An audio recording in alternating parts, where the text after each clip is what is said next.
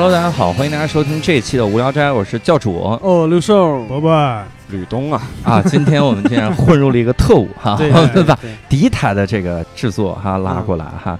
那我们今天呢，之所以把吕东也拉过来，嗯。对。是因为我们请到了一位大咖，这个大咖厉害了哈。这个嗯厉害的点在于啥呢？我先得跟听众科普一下哈，啊。也顺便跟嘉宾表达一下我们的忠心啊。我们前一段时间去这个巡演，做了一个单立人浪马车的巡演，然然后在巡演的途中，我们有一个现场导演哈，然后给我们听了一首歌，当时我们所有人就跪了，是吧？我们就开始反复重复这首歌，甚至我们中间的这个拉马车的巡演过程中拍的 vlog 也是这首歌，对，就是各种各种大家。而且而且我们东北站的开场音乐也是这首歌，对，而且最嗯。最神的是，我前两天结婚，我结婚的时候，他们闹洞房环节给我提的要求就是我来配着这首歌跳舞，然后 这首歌是啥呢？就是《野狼 DISCO》哈。哎，我们今天请到了野狼 DISCO 的主唱，哎，不能叫主唱啊，原唱老舅。大家好，我是宝石，你的老舅啊啊，大咖不敢当啊，我这是当个大咖了吧？好了，对。这个时候，吕东老师的这个本职工作就应该，他是主要担任一个翻译的工作咖了的意思就是随咖不行的意思。啊，随卡的意思随卡是啥？我 用咋回事儿？我好像用东北话翻译东北，对你这个翻译属于是伦敦腔翻译利物浦腔，没翻译明白。就是比较次一般，这个人不行 啊。越解释越啊，糊涂了。低调低调低调。哎，对但是我们刚才听到了，就是说的这句话的时候啊，嗯其实心情已经开始激动了，以为马上就要接一句说撂了吧，摇头呢。对，下午三点就摇头，这迪厅开的有点早太狂。了。录制开的很早哈。对，然后我们不得不跟听众们先来讨论一下这趴哈，嗯来平复一下我们粉丝们的这个激动的心情哈。嗯，然后我们得聊一聊这首歌啊哈，《野嗯狼 DISCO》哈。我得先问一下两位哈，这个六兽伯伯，你们第一次开始听到《野狼 DISCO》这个心情是啥样的？嗯，那那伯伯老师先说，哎嗯，嗨，六叔老师这么谦虚，因为伯伯老师症状比较严重，第一次听啊，说实话，我因为自己可能有点文青的情怀，嗯嗯有时候这个歌的旋律我反而不在乎，嗯嗯我就看这个歌词儿。嗯嗯我一看这个歌词儿，真的就是感觉自己比那种小时候那种那种生活经历。虽然我没有，我小时候没有蹦过迪啊，但是我一看里边大哥大什么 BB 机、零零七那种这种词汇，真的以前那种小时候看到影视作品、看到电视剧那种感觉，马上就扑面，全。涌上来了。对对对对对，是有这个感觉。嗯而且我觉得这个这个歌现在已经变成了另一个现象级的歌，就是说它出出圈了。嗯就是你、你仔细想，它最直接的一个症状就是抖音上好多明星也跳这个歌，嗯然后以至于我昨天，首先我昨天在朋友圈其实问了一下，我说如果我要我们要去跟老舅录节目啊，有啥问题要问的？这我也想问一下老舅哈、有一个特别严肃的问题，他们就想问怎么在胸口比划郭富城呢？这是怎么比划？其实就是对你爱爱爱不完那首对对对歌的一个经典动作。啊，但是我是第一个是为了一个突出一个喜剧的效果，嗯第二个也是为了嗯押韵，所以对就直接写了一个这个，我觉得是。很有意思。对是特别要说有时候比划爱爱爱不完的一句太长了，对。那样就是很白，是是嗯。也不够含蓄，对吧？对我我印象中的出圈的这个作品，上一首应该还有两首，一首是《江南 Style》，嗯就是好多的明星就开始模仿那个骑马舞。啊，那是出大圈了。啊，都是出大圈。对。还有一个出圈出的更狠的是那个 P P A P，嗯。因为它就是几句歌词，叫我左手拿个苹果，右手拿个 pen，然后一插 Apple Pen，然后对对对，就是那个，嗯。他甚至都到那个就是电台广播里面，然后到处去唱，嗯。然后到 BBC 去唱哈。嗯。但是说实话，因为采访那个人的时候，他就说有一点点唱烦了哈。我嗯。不知道老舅你现在有点唱烦了吗？这个。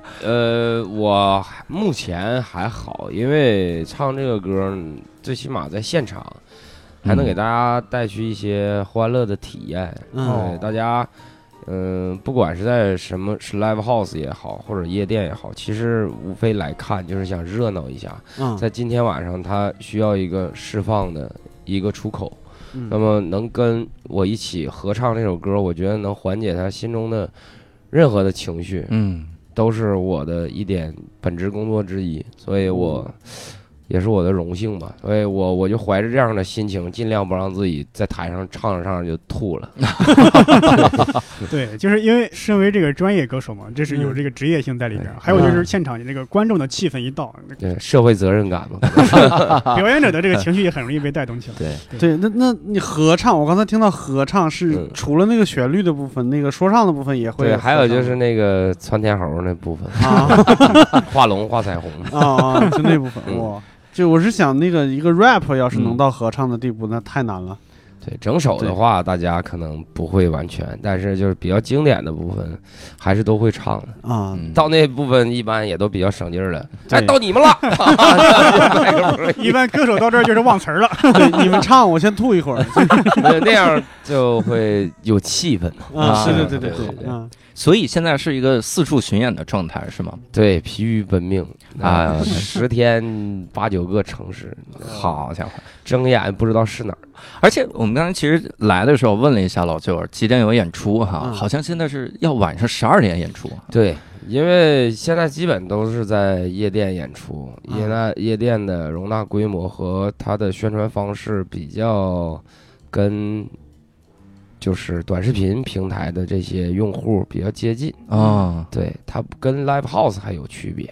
嗯你像一些乐迷，纯乐迷，他基本就是去看 hip hop 演出。嗯对，所以像嗯、这种，比如说在抖音上也好呀，快手上也好啊，知道这首歌的朋友，嗯，他们可能就会来夜店，嗯，然后看、哦看看看看热闹。对，就看我这个，我就是个热闹。太谦虚了，哦就过谦了。哎，不不，我觉得挺好，挺有意思，懂热闹老师，懂热闹，就特别懂热闹，真的。挺好。嗯。而且老舅好像在微博上还特别的亲民，嗯。就这个我们是咋看出来？我们现场导演他在我们巡演期间，有一天都乐哭了，就是那一天拿着手机就到处给人看，说老舅给我点赞了，你看？我们也是，啊，对，他十几个人一个个看，老舅给我点赞了，老舅给我点赞了，也也是我的荣幸吧。通过这首歌，然后或者说是通过新说唱，嗯嗯，这档节目能让各行各业的，尤其是可能就是呃文艺行业的一些同行们，能互相去认识，我觉得是我的一个荣幸。然后也能拓宽自己的眼界呀，多跟大家合作学习，挺不错的。呃，我觉得也是，主要是我们的荣幸，还是 是因为我们还是就是那种呃四十天只能走十四个城市，没这种没没，不一样，不一样，不一样，不一样。当时是我转发了那个野狼 disco 一个一个歌迷自制的 MV 还是怎么着？嗯然后有一个观众，他是在底下艾特老舅，嗯给我点了这个赞。当时我激动的我说，我有两种想法，第一特别激动，我说第二种想法，这老舅也太不把自己当腕儿了，这是给我点赞。玩啥玩儿啊？民间民间摇舌歌手，我我关键我之前看了好多老舅的这个专访，包括我还看了这个网上一个视频，有一个视频我觉得跟单口喜剧特别贴合，嗯就是模仿二十种这个说唱风格，那个真的太像了。嗯那个反正了解中文说唱这么多年发展的朋友，应该知道里边很多重要的角色，包括时间上的脉络。嗯，对，虽然我不是说那么那么到位吧，但我嗯尽量就在写的时候，嗯就用这些说唱歌手的感觉去写的这个词儿，嗯所以可能唱出来还挺有意思的。我自己也很喜欢这视频，确实 出现出现单田芳的时候，吓崩实在是凑不够二十个了，我想点办法好了。没看好几个我标的都是赠品，就是也没模仿好就不够数。以后在单田芳、侯宝林说唱的，对，但是模仿单田芳的时候一定要加几个脏字儿，要不然不像他。对他那个那我还真不知道词儿里边有很多什么尼玛什么的，全是这种。是吧？对对对对对，我还头一回听说，挺好。嗯。所以这个亲民的感觉好像就是从这个昵称开始的，就叫老舅嘛哈，好像嗯。因为我们就是我是北方人，我能嗯。我能懂老舅这个词，就好多南方的听众他可能就不明白老舅是啥意思哈。嗯，咱们能不能给科普一下这个老舅？其实老舅用英文翻译最准确的就是 young uncle，就是你啊最小的舅舅，对。嗯，就家里辈分最小的一个舅。嗯。所以呢，他跟家里的，比如你父母那一辈，嗯。包括你这一辈，是一个良好的无缝衔接。嗯。有这么一个亲属存在呢，你会觉得你什么都可以跟他说，你也可以跟他玩儿，嗯。他也会保护你，不会批评你。嗯。对，所以我希望通过这种氛围来营造我的所谓的蒸汽波说唱。啊，对。嗯，嗯。明白。其实我我听就是那一整张专辑的时候，我就是我我其实一直在套我的舅舅的形象，因为我没有老舅，我就一个舅嗯啊，就是那他不就是你的老舅吗？哦，对，还真是我的老舅，因为我他在我妈那边也是最小的那啊个，对对那就是老舅。对，嗯就是差不多我六七岁儿、七八岁儿的时候，他上初中、高中，嗯，就大概是大概是那样。嗯我觉得就是可能就我河北人，然后有很多地方是相通的。你比如说，你像什么皮大衣啊、嗯貂啊，可能在我们那儿那个没那么重要。但是我舅小的时候，就是他上高中的时候，一定得有一双军钩，就是那个军警靴。嗯那时候还有我们那儿也说军穿军钩。嗯，穿军钩，那时候有什么三五幺五、三五幺四，就那种一定要穿那玩意儿嗯。然后我给我的感觉就是他什么事儿都看得很透，嗯，就是我我后来知道，其实他也看的没那么透，他就是对我那种小屁孩儿的事儿看得很透。一眼望穿吗你？就那种，我记得我小时候有一次，就是我跟我一个小伙伴儿，我俩在家，小时候学美术的，喜欢画画，然后一不小心，我那个伙伴儿就把那个墨汁儿扑我，就泼我床单上了，嗯然后当时我就吓懵了，我心说这个完了，肯定得揍死你！对揍死我那种，然后我说嗯你先回去吧。然后我就把那个床单接了，接了以后我就想这玩意儿怎么着，然后我就明第二天我就找那小哥们儿，我说你不行，你赔我一个床单。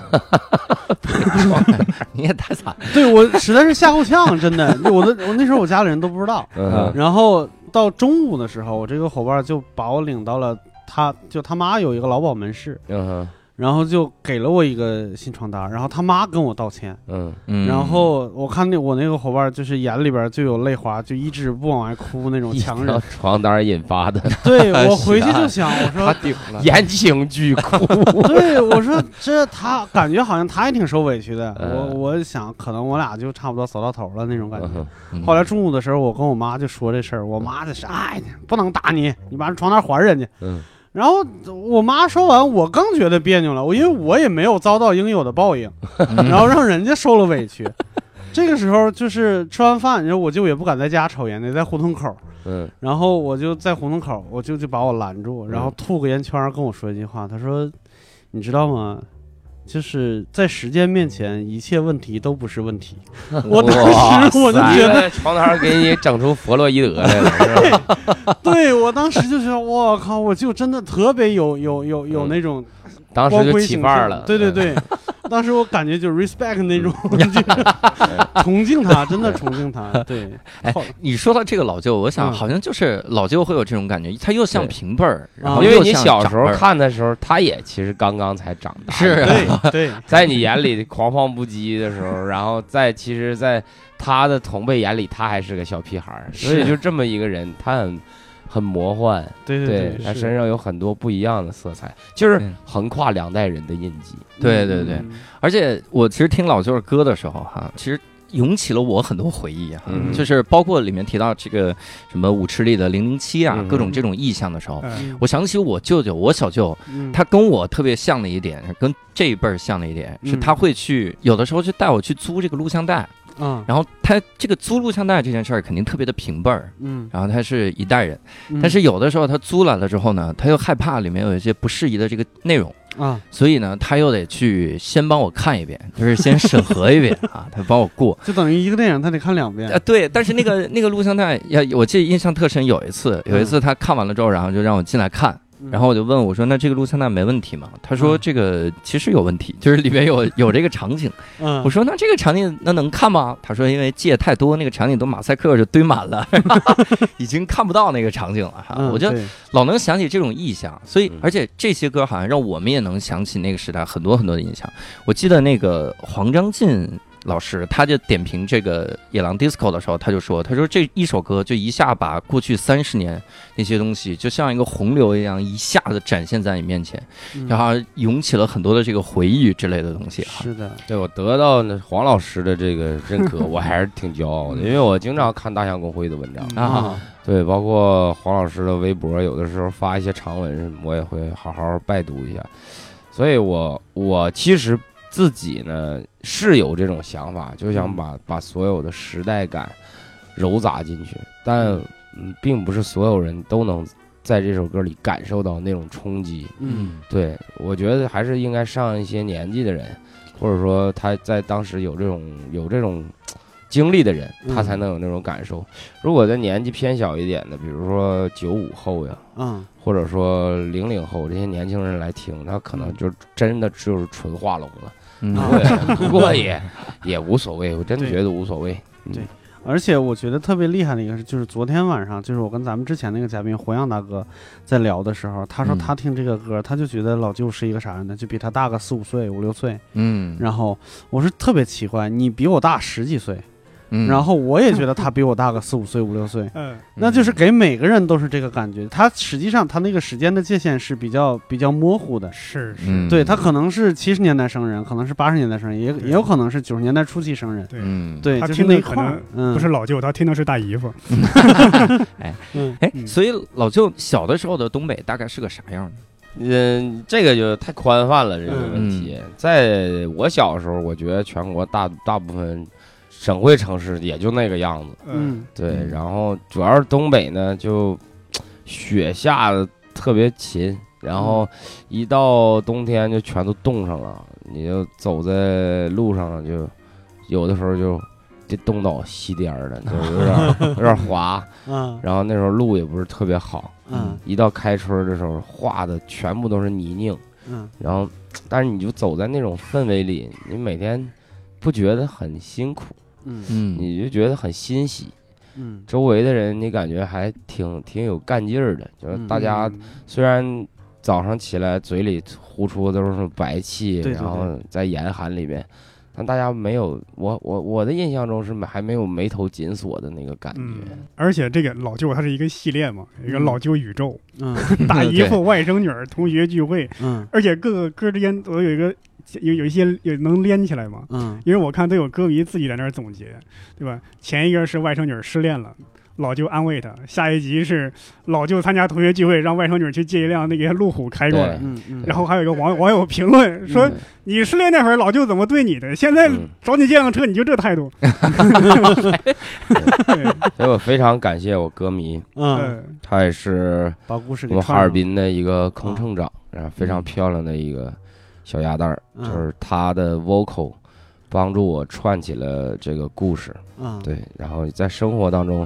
也一直给我鼓励，然后就我们的感情其实是很深厚的。嗯嗯虽然通过音乐作品，他们成了我歌迷，但是我反而是在他们身上得到了很多生活中的鼓舞。嗯嗯，就是那个外甥女那个角色是对吧？嗯然后为什么会有外甥女儿这个角色呢？嗯就是因为当一七年有说唱的节目播出之后，有所谓的这个饭圈文化涌入了，涌入进来，嗯大量的稀释了就是以前的老的乐迷，嗯而变成了新一代的年轻小姑娘为主导的这样一个消费群体。嗯那么我作为从业者，我需要一个变化，而且我需要重新再去梳理自己，也需要去吸引这些主力消费群体。嗯对我需要别人来看我的演出，我需要别人来花钱来消费我的音乐，那我怎么做呢？嗯，我只能通过一个这样的办法。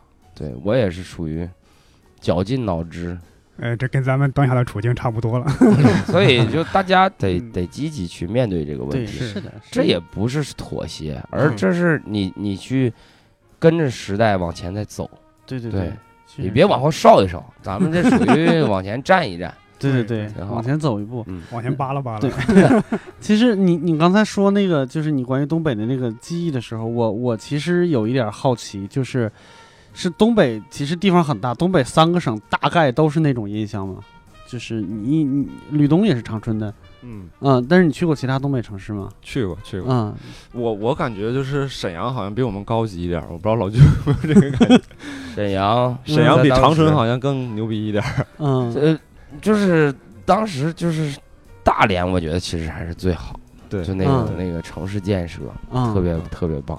对。大连因为它是海滨城市嘛，嗯。所以说嗯其实它跟我们我们其实不太，大连人自己很多时候我跟跟他们交流。其，实有有区对分的，对嗯对，然后我们这边的话，可能就是自己小帮小派这种感觉。嗯。啊，对，因为我是今，因为我刚才说我是河北人，其实我是觉得像河北在隆冬的时候，跟东北没有什么特别大的区别。就虽然可能温度真的差个几度，五六五度五六度，嗯然后但是我我现在回想起来，那个大概的那个意象是没有什么太大区别的，就到处都是雪，嗯然后化了的地方就很脏，嗯然后天特别蓝，但是感觉哪儿都是灰的，然后哪儿都是白烟。嗯但是我从小到大一直有一个，我我不知道我不知道算遗憾还是什么，就是我小的时候，我记得空气最冷的时候，就抽一口空气，嗯，我感觉嘴里边是甜的比。抽烟好抽，对 对对抽一口空气，我感觉嘴里边是甜，但是嗯就是你可能到了北京，或者是哪怕现在回河北，已经没有、没没有那种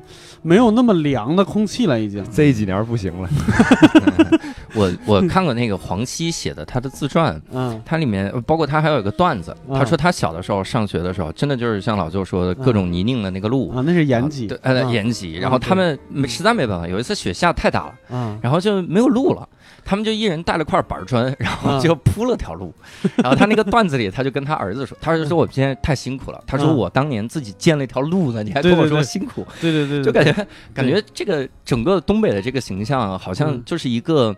会在冬天的时候特别无力的这么一个状态哈，好像整个都是这种。嗯好像我之前看老舅那个专访里面还说说这个在整个的东北，好像就是大家都很幽默，是因为就是因为匮乏才产生了这种幽默或者特色的东北文化，就是我觉得根本原因就是因为冷，嗯特冷，嗯而且你想从闯关东开始，嗯嗯、有人大量的人就是新移民嘛，到那里去定居之后，他需要去适应。嗯。首先就是地广人稀，然后就是你走很很远才能见着一户人家，嗯。然后大家就很亲热，然后亲热也就是能营造那种欢快的气氛。对，互相都不是外还。有一个就是冬天特漫长，啊，大概就是有五个月左右的寒冷期，对，然后四点就天就黑了，是。嗯，对你没什么事儿干，对你在屋里，就就大家扯淡，对。对，扯淡就很容易扯出段子来，对，然后就容易流传开来，对然后。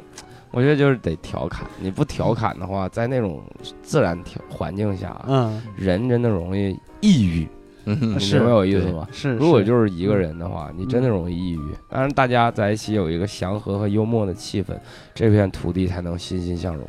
嗯是是，我以前听人说过，就像丹麦那种地方，为什么出什么安徒生童话？其实丹麦每个人都写书嘛，连连丹麦国王和王后都分别出书，就是因为他们一年平均夜晚是十四个小时，是的，平均夜晚十四个小时，你不能天天造小孩儿是吧？嗯，就只能就是写点啥，那个时候也没电视还会给你孤独感。啊、对，还有那个有一部挪威电影，嗯。挪威的就是最重要的一个东西，其实就是电视机顶盒。嗯，如果电视机顶盒没了这家，这冬天就熬不过去了。对，这这就感觉是这样的。有的时候就是消遣是在有一些地方是刚需，特别刚的刚需。是的，对，而且黑夜和雪这两件事物本身都是浪漫的一个很重要的一个元素。嗯，晚上这样一个环境里边，大家也比较容易放松。对嗯对你要是白天，真是说就算外边再冷，在这扯犊子，好像也有点尴尬。对你光说黑夜和雪还还还不那啥，就是在我的想象里边，就是一定得有一个特别暖和的房子在里边，它可能都快被雪埋住了，但是里边是灯火通明、暖暖和和、热气腾腾的那种感觉才行。要是里边冻得跟傻孙子似的，然后估计也聊不出啥来。对，对，还有一个就是我觉得，可能那个地域呃，人口历史形成的原因，就是东北人没什么界限感。嗯。嗯。就是不像在南方或者其他城市，就是大家都很有界限感，对于嗯别人不愿意轻易的去嗯。冒犯，是的。或者是轻易的打交道，嗯。可能也就是简单的问好，这是一个嗯。礼貌，但但不会一个很很开放的、很张扬的一个态度。嗯。对，但东北人呢，他们那儿因为可能，呃，都是同乡一起嗯去的，去到东北闯关东也好呀，嗯。或者怎么样也好，反正我们那儿的人就是界限感比较小，然后嗯。上来就跟你嘿哈呼哈的，是。大家就感觉啊，对，所以这样的人呢，他容易打开别人的这个频道，嗯。对，一下就咱俩就对上频道了，说着说着，哎觉得你挺有意思的。对如果你是一个就很有界限感的人，你嗯。不会就上来就嘣儿吧一通讲，对对。对，我有个朋友是广州的，他是潮汕那边的，嗯他第一次来北京，我带他去饭馆吃饭，他给吓坏了。他说嗯在我们那儿从来没有人这么吃过饭，就是两个人太能光着膀子了互相来回拍着，然后拿着酒在那聊啊。然后一一一说就哥哥弟弟，然后就这种一顿聊，他说不可能，他跟我他说我跟我亲弟弟都没这么吃过饭，没这么喝过酒。要说唠嗑吧，还是嗯北京人厉害。你要说幽默感，东北人这个对更胜一筹。这唠嗑，北京人话是真密呀，真的。这饭桌上要有一个北京的，嗯就是不管是哪个行业的，我觉得你听他给你讲，嗯，你就不用说话了，你一直听着就能给你讲一个很精彩的故事。对，你想听话 直接打个车，然后你就说随便去哪儿，对，跟我唠点啥就特行。逗。还根据距离选择这个话题的大小。对对对对对，嗯我们其实之前聊过一期，请那个 Not Young 的时候，我们聊到这个东北的这个文化的产生。嗯我第一开始还没有想到，就是为啥，就是你看东北会出特别多的文化名人，就是第一开始我想不明白这个事儿，后来我就琢磨清楚了，因为看了一本书，哈，就是这个《人类简史》哈，它上面这个它里面会提到，就说因为太匮乏了，会产生这种文明的进步，嗯。就比如说。咱们能能有那些科技啥的，嗯那更多都是因为就是缺东西。嗯，你想最早的时候，这个人类想要在草原上吃东西，嗯那地上有个长颈鹿，它第一波得是这个狮子、老虎，哎，这是只有狮子哈，嗯狮子先去吃，吃完肉了之后呢，然后这个猎狗再去吃，嗯然后附生的那个乌鸦什么再去吃，到人那儿就剩骨头了。那人得活下去了，怎么整？他就得把那个骨头弄开，得把里面的骨髓吃出来。是所以他怎么办？他就只能拿石头砸，他就得会用石头，对，就逼着他去进步。对我觉得就是匮乏就会产生这种 文明的这种进步是的，。是的，是这样的。你包括中国中国菜里边，你想九转大肠，第一个吃大肠的人，他得多饿呀，要不然他怎么会想吃那一段呢？嗯，他肯定是其他地方都没了。对。对，所以，如果咱们听众觉得自己没有幽默感，就是因为家乡不够冷，是不是？对是应该不够冷，越冷，然后你就会学会冷幽默。好冷。也挺这个也挺冷。而且感觉这个哎，老叫老舅不好哈，因为这个老舅是一个这个人设，没关系，这叫宝石哥哈，那都行，都行，哎都无所谓。那就是宝石老舅哥，这是还是一起给加上了。宝石老舅哥，这是啥辈儿？你就叫舅哥吧，舅哥我大部大分舅哥，我大部分同行就是牵扯到这种尴尬啊，因为以前都管我叫宝石哥，嗯，对后来觉得不叫老舅又不尊敬，但自己又叫不出口，我特别能体会他们的心情，所以他们统一改口舅哥。舅哥，舅是媳妇儿的哥。我其实觉得特别亲切，你知道吗？嗯尤其那些孩子，嗯也比我小不了几岁，你说他叫老舅不合适，对嗯但是呢，所有人都叫老舅，他不嗯叫他就 觉得你我还叫宝石哥，好像我对你这个老舅有点意见似的。啊，就舅哥，我就叫舅哥。我说行，我说有啥不行？你想叫啥就叫别再叫串了，叫成调哥。呀，我那我们还叫老舅哈。嗯老舅这个歌词里面，我们其实感受到一种特别强的镜头感。嗯就这种镜头感，呃，我我们其实特好奇，这是因为给以后留伏笔吗？我们根本都不是，就是因为穷，嗯没钱拍 MV。我说过很多次了，我就没钱拍 MV，啊，我特别渴望拍 MV。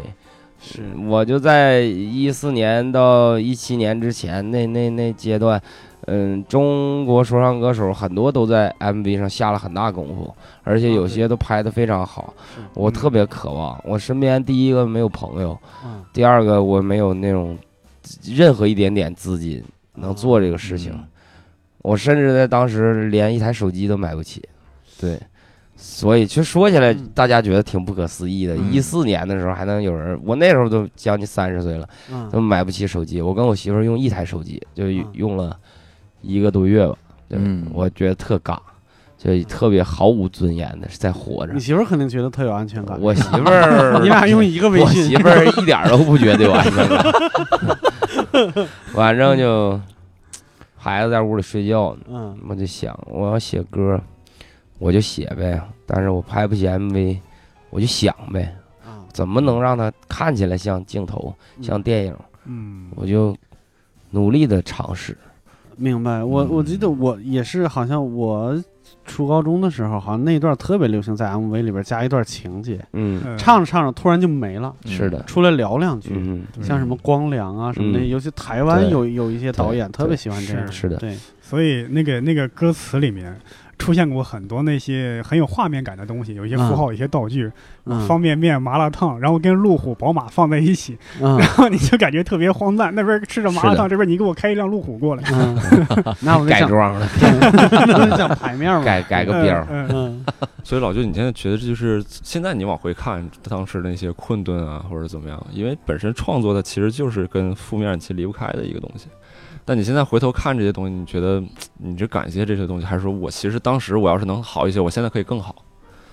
嗯，倒不至于更好，但我觉得我当时能 没那么难受，我真的挺难受的。我现在也不愿意回忆那些场景，嗯，对，尤其是你带着一个家庭跟你一起承受贫困的那个感觉，嗯是作为一个男人而言，真的是巨大无比的挫败感。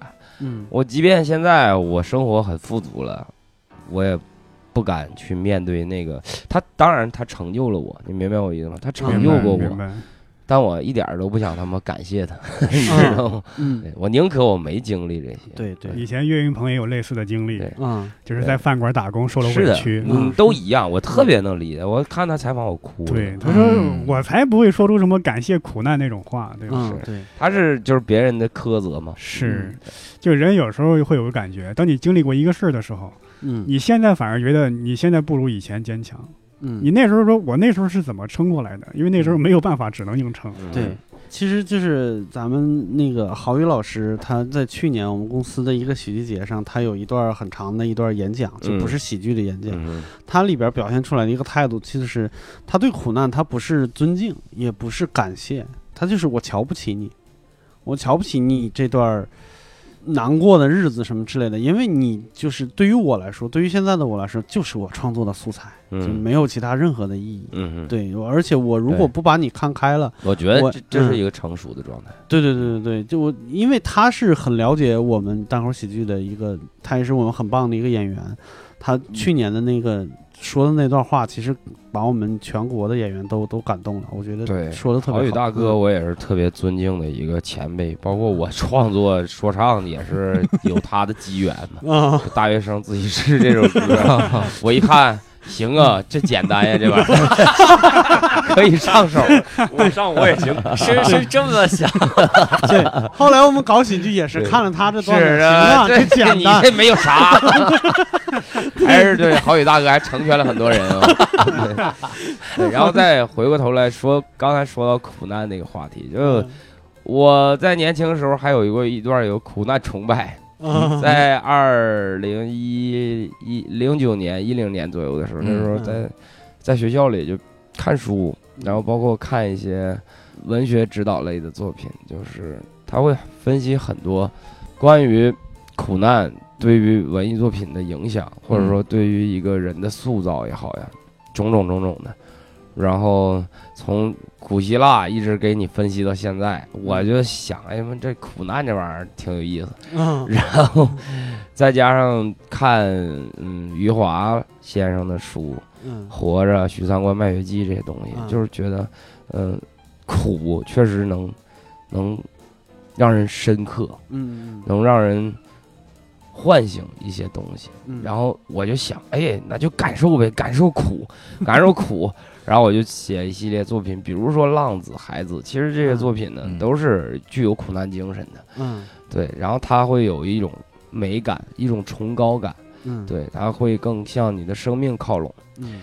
但你现在再回想起来，这些玩意儿就是确实挺好，嗯，但你不能沉浸在是的，那个氛围里边，对你不能刻意去追求苦难，嗯。所以我们只能说，也包括给我们年轻听众也说，就是你遇见任何的困难，生活中不会一帆风顺的，嗯就不要向苦难低头。是对，一定要大胆的朝前走，但是你千万别自己给自己去找点苦来受，对吧？能过好每一天就尽量过好每一天。哎 碰瓷儿不行。对，那真是太难受了。对我们外国有一个同行，也是一个单口演员，他说：“你以为我小的时候，如果说我是那种，我是打比方说，我妓院出生，我他妈一出生我就不知道自己爸是谁，嗯然后也没人养我，然后到现在，我如果是在那种环境长长大的话，我现在会和哦我那样的我会和现在不一样吗？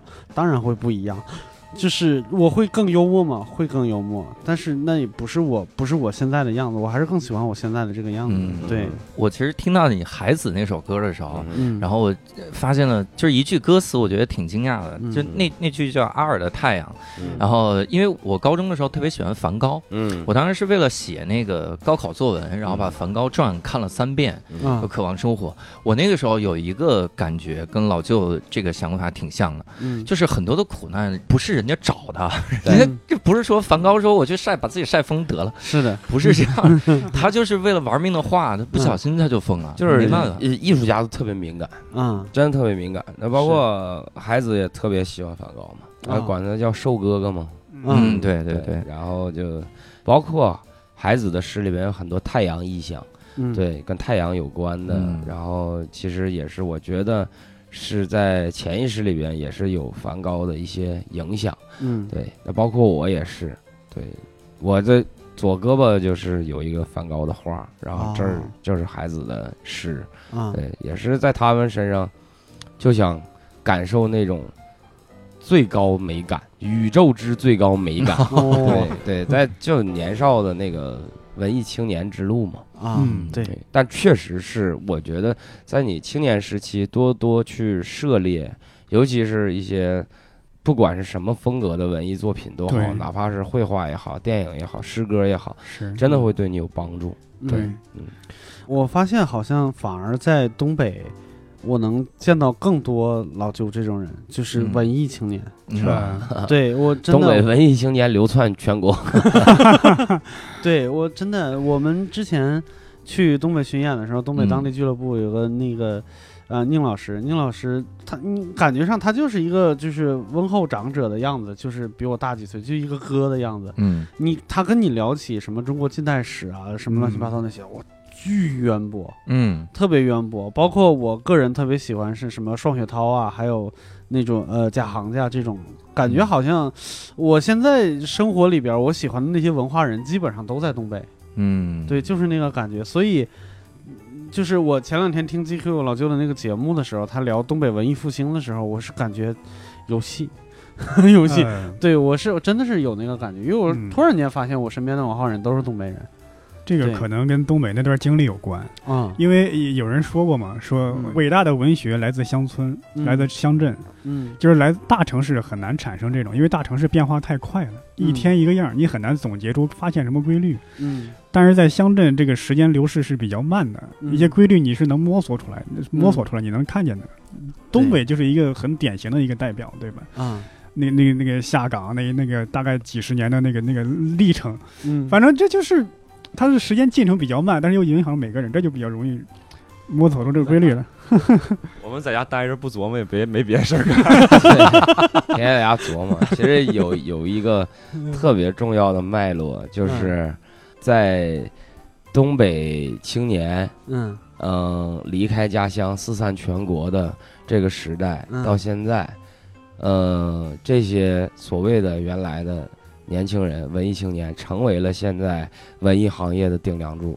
嗯对，所以大家可以不谋而合的共商一场东北文艺复兴，因为嗯都有了这个能力。是大家可以共同呼唤自己的，虽然没在一个城市，或者说虽然都没在东北，但大家可以呼唤自己的同伴、嗯同乡，我们的这些老乡们，把自己的这些精神嗯焕发出来。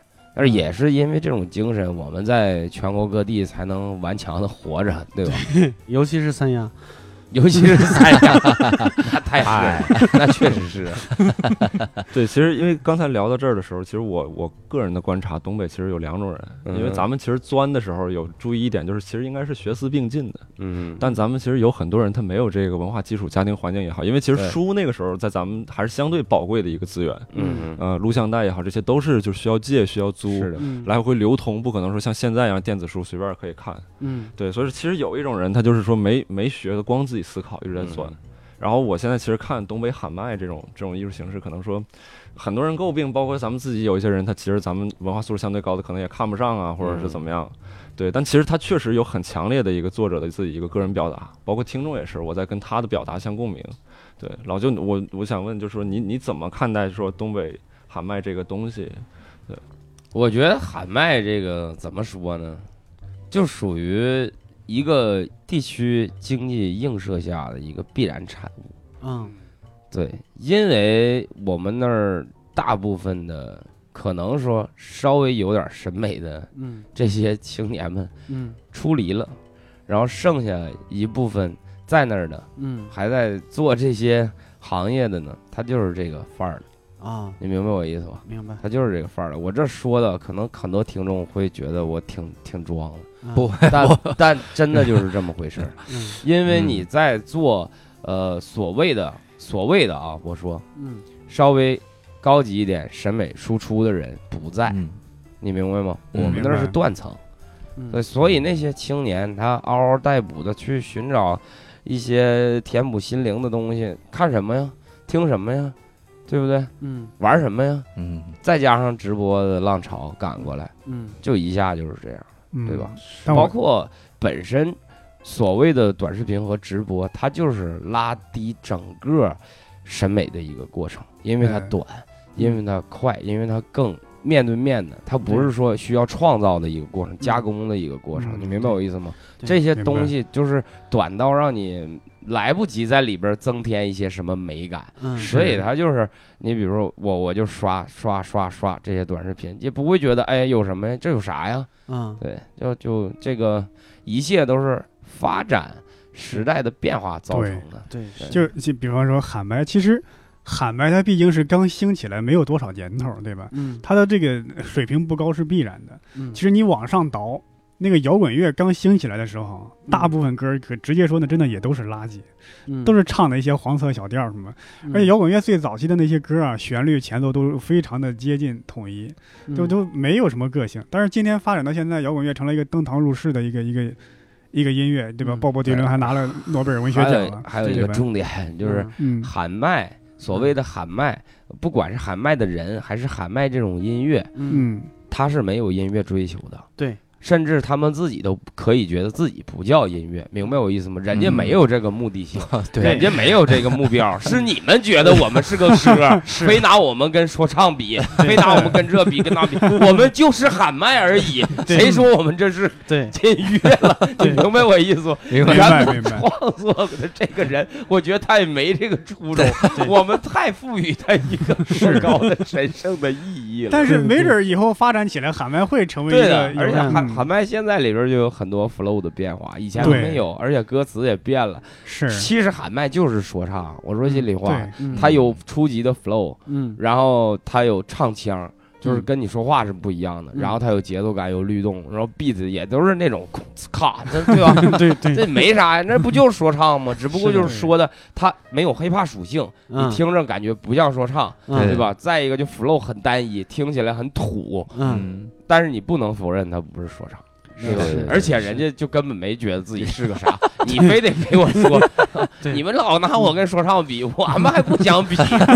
对对，什么事儿？反正我觉得，尤其是跟咱们这些脱口秀的哥们儿一起聊，我觉得你们嗯很能达到这个共识，跟我。是是就是我们辩证的看一看，也许有些事情没那么严肃了。对嗯一天那么严肃干啥呀？多累呀！是爱咋咋地，大家就各自安好就行了。包括呃，有很多人说，就是东北啊你们喊麦怎么的，就是直播就这一套。但我觉得那又有什么办法呢？对那是一个，就是说。呃，本山老师老说大环境，大环境，你是 影响大环境的人，是不是一个人能破坏这个影响这大环境？对对对对吧？它嗯是错综复杂的原因，是对我们怀着一个美好的心愿去期盼，期盼自己的家乡也好，或者期盼自己心里所热爱的东西也好，它会有一个更好的变化，那当然是好事儿了。对对，你就为这添砖加瓦就得了，嗯是嗯，撸起袖子加油干吧。对。对，你觉得喊麦第一，因为现在它第一是刚起步，第二嗯还没有真正特别牛逼的人加入进去，嗯对吧？你看现在短视频，我看到现在有人。一些什么哲学、物理学的博士也开始在抖音上讲什么哲学东西了，对吧？是的，这个品质是可以提高的，只不过是目前来说刚起步，还没有牛人加入进去，是这样。对，嗯，形式确实没有高低这一说，嗯，对，只是载体嘛。嗯嗯，对，我我觉得之前看老焦的专访，还有一个点让我觉得特有共鸣，那个点就是关于这个 real 的理解。嗯就好多人，我其实我身边会有很多的人哈，他们也也是因为看了一些这个说唱的节目，所以就会把 real 挂在嘴边，但是他的那个 real 就是根本不考虑你的感受那种，就跑过来你发型真丑或者你衣服真土，然后他就冒犯你，他就觉得这个特别的 real，我不叫 real，那就不叫傻子。对呀、不是不是傻子我吗在我们东北他叫虎，这哥们儿挺虎的，虎了吧？或或者说比较嘚儿，咱看地区有长长春嘚儿是牛逼，但是看地区是不看不同的词儿骂他是吧？不是就是嘚儿这个词在不同地区它有不同含义。嗯，北北京人说嘚儿也是特别嘚儿的意思，所以这个 real 在我觉得我因为一 一千个 rapper 眼中有一千种 real，对。我只能说我自己认为的，嗯。就是你做你自己，别装。嗯。对，对。虽然我们有了社会责任之后啊，或者说有家庭责任之后，你每天你得妥协一点，但是你你要保持一个真我的状态，跟朋友要真诚，嗯。跟家人也要真诚，嗯。对，对待你自己的事业呢更要真诚，就是真诚是基础，而不是说 上来什么不爽你就先开你自己的枪怼两句。对，因为有的时候呢，那个我觉得是 自私的一种表现。嗯你光顾在这儿嘚啵你自己，说你自己了，那你怎么不看看别人是一个什么处境？对对不对？尤其是在我们现在，呃，我们这种情况还不能完全跟欧美的那种音乐来完全来挂钩，嗯所以在表达方式上呢，我们有我们自己的取舍，嗯或者说得有一些变化。所以什么叫 real 啊？对吧？那你就张开嘴巴随便破口大骂，我觉得那哎呀不对。对对，你就说你该说的，对。表达你该表达的，嗯。然后做好你自己，别因为别人的随便 real 就影响你不 real 了，那就最 real 了。对，哎，老舅，那你那你这么说，就是我突然想起之前跟郝宇大哥聊，因为我前段时间跟他去那个南京、苏州、上海，我俩在一起待了三天，嗯然后也给他做了个采访，嗯然后把你变得不 real 了是吗？对，确实跟他在一起特别容易。特别不 real 我我对一开始跟他在一起特别不习惯，嗯，对，然后他，但是其实他本身是一个非常随和的人嘛，。对，嗯然后，因为我其实看他的歌曲，他的歌曲当中其实有很很强的攻击性，对包括你之前的歌曲里边也有很强的态度在这个里边。对，但是你看 hiphop 的魅力。对啊，嗯但你看今天咱们坐在一起的时候，你说你叫哥也行，叫舅哥也行，叫宝石老舅哥也行。对你其其实很多时候你可以开始，但你那你表达总归是有个方向跟态度。你觉得你现在在关注的东西，或者说你想要表达的东西是在哪个方面？我之前接受过一个采访，我就觉得就是你要有责任感，对嗯你的 real 就是在责任感上，你说一些对年轻人会有正向引导的东西是最重要的，这个是急不可待的一个问题。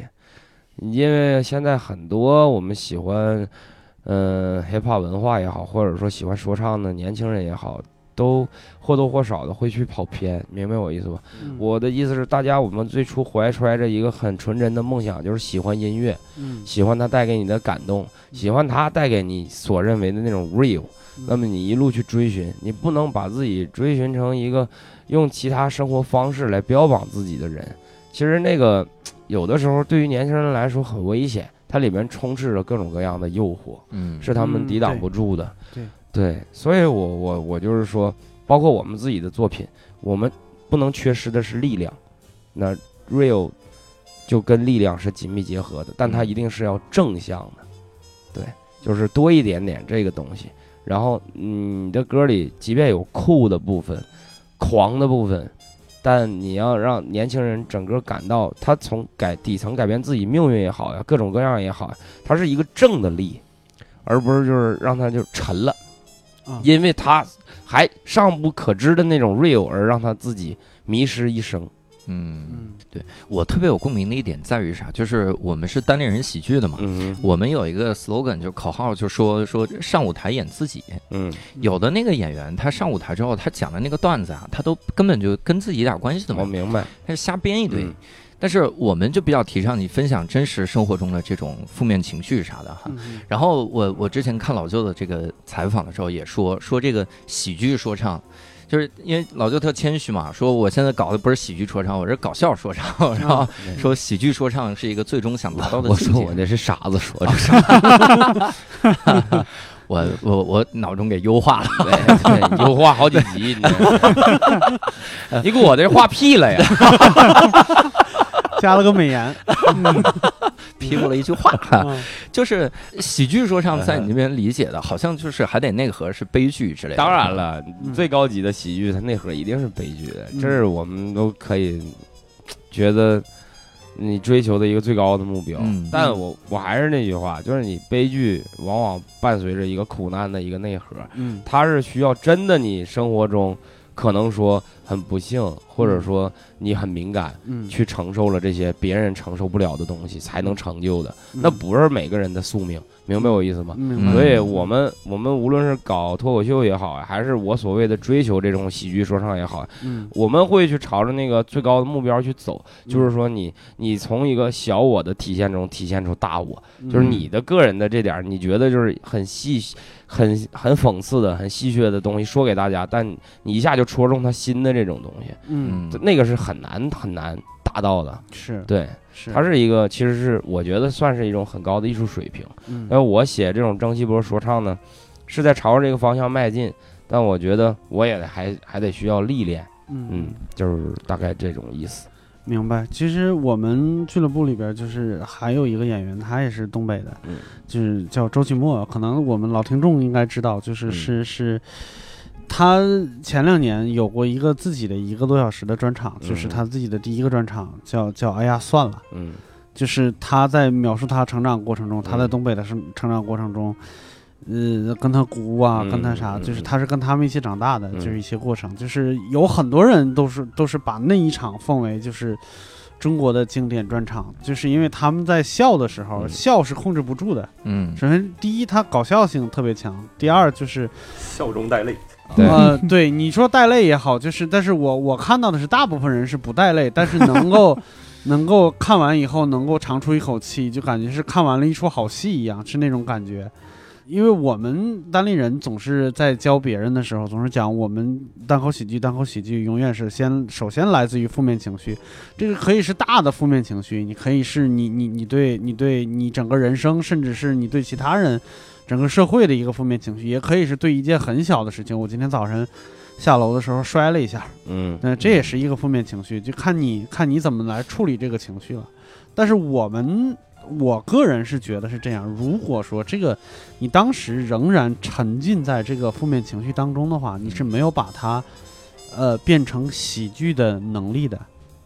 就是如果我想到这件事情，我就忍不住开始掉眼泪了，你怎么能拿这个事儿逗因为你自己？还没想开呢。对嗯是对，就是我们以前有一个有一个学生，那是跟我讲讲什么，就是素材是她她和她前男友的事儿，讲着讲着自己就哭出来了。我说你要不要就是先放一放吧，这个东西，就是等你真的再过一段时间，或者你有一个新的感情的时候，你再回来看那件事情，一定是可笑的，是可笑的，但是你现在讲不了。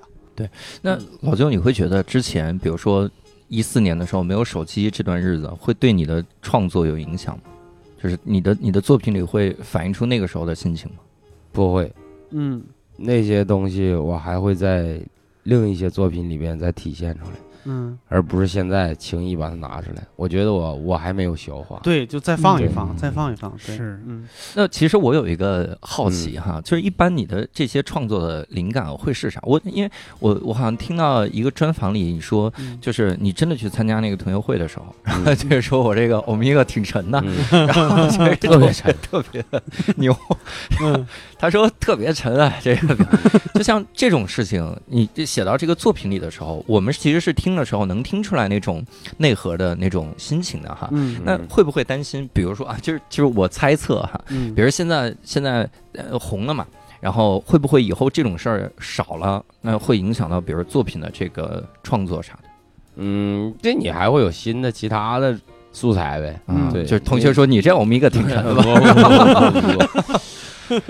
反正也不是，因为我我我在写的时候吧，是糅杂了很多很多的东西，嗯。甚至有的时候都不光是我个人的感受，嗯，它可能是一个呃普遍的一个中年男子的心境，嗯。或者有的时候你听别人给你讲述的一个段子，然后你自己的一个感悟。嗯。但是我你说现在工作变繁忙了之后，或者生活改善了之后呢，那种小人物的苦楚啊也好，嗯。或者说那种他们那种生活状态，你能不能再去体尝呢？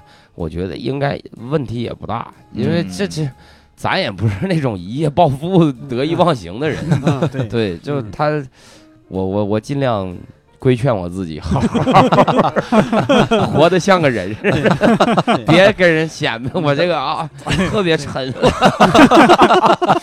我这大哥大挺沉，有啥可沉的？那手折了是咋的？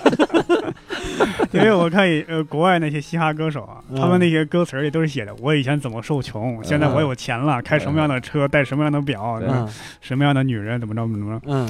就是那种歌词，我我不知道这个是不是嘻哈歌手都有这样的共性，是因为以黑人生生生存境遇之前就是那样。对嗯，那就是需要一夜暴富，就是今天一夜就成了，今天就是那钱就给你往上砰砰砰就摔你脸了。嗯。对我自己的理解，就是因为听 hiphop 的都是穷人，啊，你得给他立一个标杆在那儿，然后他才能那啥的。所以有它的有有一定励志的意义，是吧对他对，是的，嗯是的，这东西你说不励志吗？也挺励志的。是哎，你看你就是我刚才所说，你怎么引导这个年轻人？嗯对对你得让他最终体现出来这东西吧。你励志完了，你别一下钻钱眼儿里去了，啊是不是？你还得知道你怎么弄，你得去回归到你自己做的事情上，嗯然后他能给你好的回报。嗯对你别一天就在这儿给歌里喊两句口号，嗯完了我就要那么多钱，我就要个大车，你开公交去呗，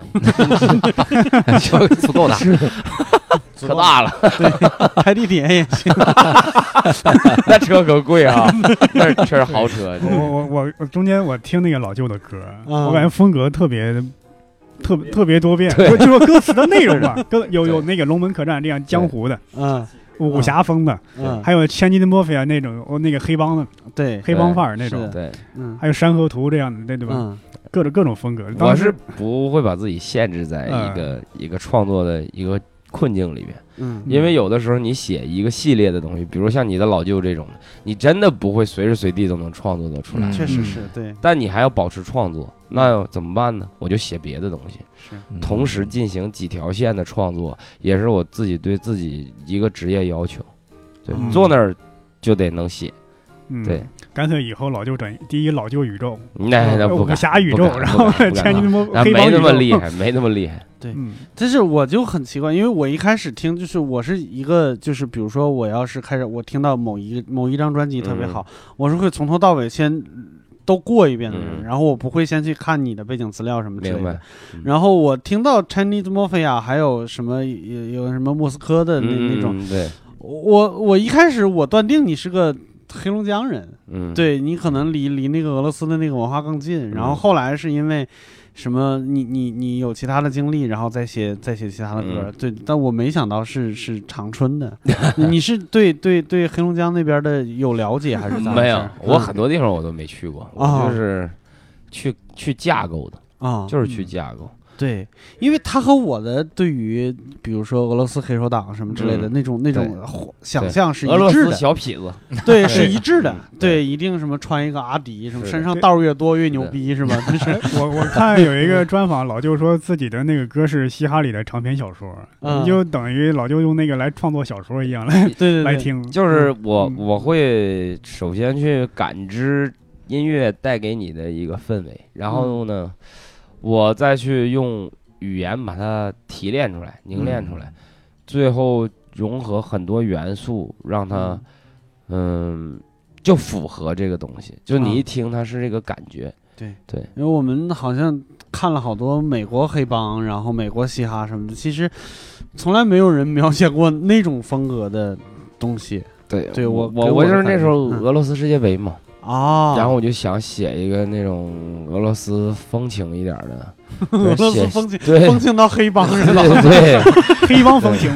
因为这个 gangster 元素嗯。是这个说唱歌曲里边必不可少的一环，是，对对，嗯就跟就跟那个喊喊麦里那江湖义气相得益彰。嗯这块儿我稍微做点背景知识补充，就是说嗯东北这块儿其实整个跟俄罗斯这个民族情感都会相对亲近，嗯，对，包括嗯你像说这个我们那边瓜子儿叫毛嗑，我不知道，你是我，其他地方我知道，我我知道，但是我们那儿确实不叫毛嗑。毛嗑的嗯意思就是说那个老毛子刻的东西，啊，是这么个意思，是的毛嗑是的哇对，而包括你到那个黑龙江，就是一些偏俄罗斯的一些地区，啊很多小孩儿他直接就是白俄罗斯族的人，啊就在大街上走，他就是用东北话跟你唠嗑，但是他长的样子是个对，我知道，俄罗斯我知道特别魔幻，我经历 过对，特别魔幻。对对，大嗯哥，你这这干啥去呀？但是他其实是个俄罗斯，长的样子是俄罗斯小孩说的这种话。对，对，所以说我们在民族情感上面，其实我我估计可能是相对其他地区会跟俄罗斯更亲近一些。对对，我在黑龙江一个白人大妈手里买过烤白薯，嗯，对，那个那个经历真的是 太太错乱了，你知道吗？他还跟你砍价。一个那他们就是俄罗斯族的，嗯，对对对，是的，是的，我还曾经在那个恰恰就是恰恰瓜子儿直接就在东北卖的时候，嗯上面就写毛克，然后我还看过那个包装，嗯，我觉得那个特别的猛。对然后老邱，我我其实有一个好奇，我就是这个好奇，就是我我看到好像这个接受采访的时候，二零一九年想尝试一种一种风格，但那个风格我我拆解了半天，我也不会念那个风格，叫什么风 bomb 什么？崩败，崩败，对啊。嗯这是个包括上新说唱他们也打错字幕了，嗯我说我是崩败三太子，他们给我打个东坝三太子，什么是个 什么是个东坝三太子？整水库去了。你翻也应该翻译成蹦坝，它也不是东坝呀，东坝翻译成是哪个坝呀？我现我现在住的小区叫浪东坝家园，对那你也你也可以做做这风格。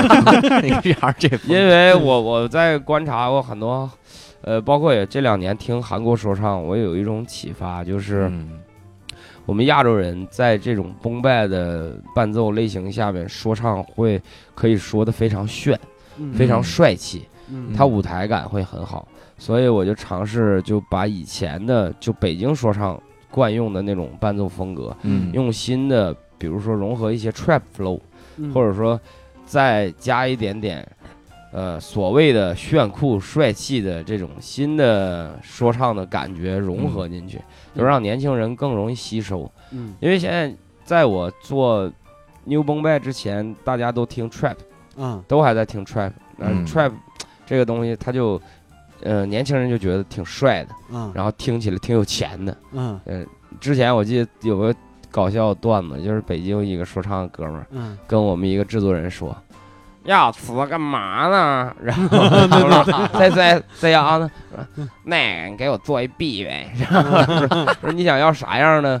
哎，你给我做一那 trap，说说 trap 什么是 trap trap 是就那 trap 一听起来就倍儿富那种，倍儿富就是一听他家就不干活特，别逗，然后就是听起来特富那种。我觉得他总结的特别精辟。对，以前那个崩败那种感觉，包括以前北京说唱都是，就是嗯总有一种振臂高呼的感觉，或嗯者我们来自街头的孩子，就啊对明白我意思吧？他一定给你来这种的。嗯，但是现在呢，他在当下呢，年轻人其实很难接受这个，尤其是年龄越小的，他嗯。今天晚上就就想狂欢，就 happy。对，你要告诉他今天不帅不酷，嗯还不跟你玩了，什么呀？你可别领我就这搞搞这个去，我我不喜欢。嗯对，所以呢，包括写嗯 Young Mafia 系列也是，就是想在这崩败里面体现一些帅的，嗯嗯不是那种牛仔裤那掉掉脚后跟那种感觉。嗯而是一定得穿板板正正的，咱是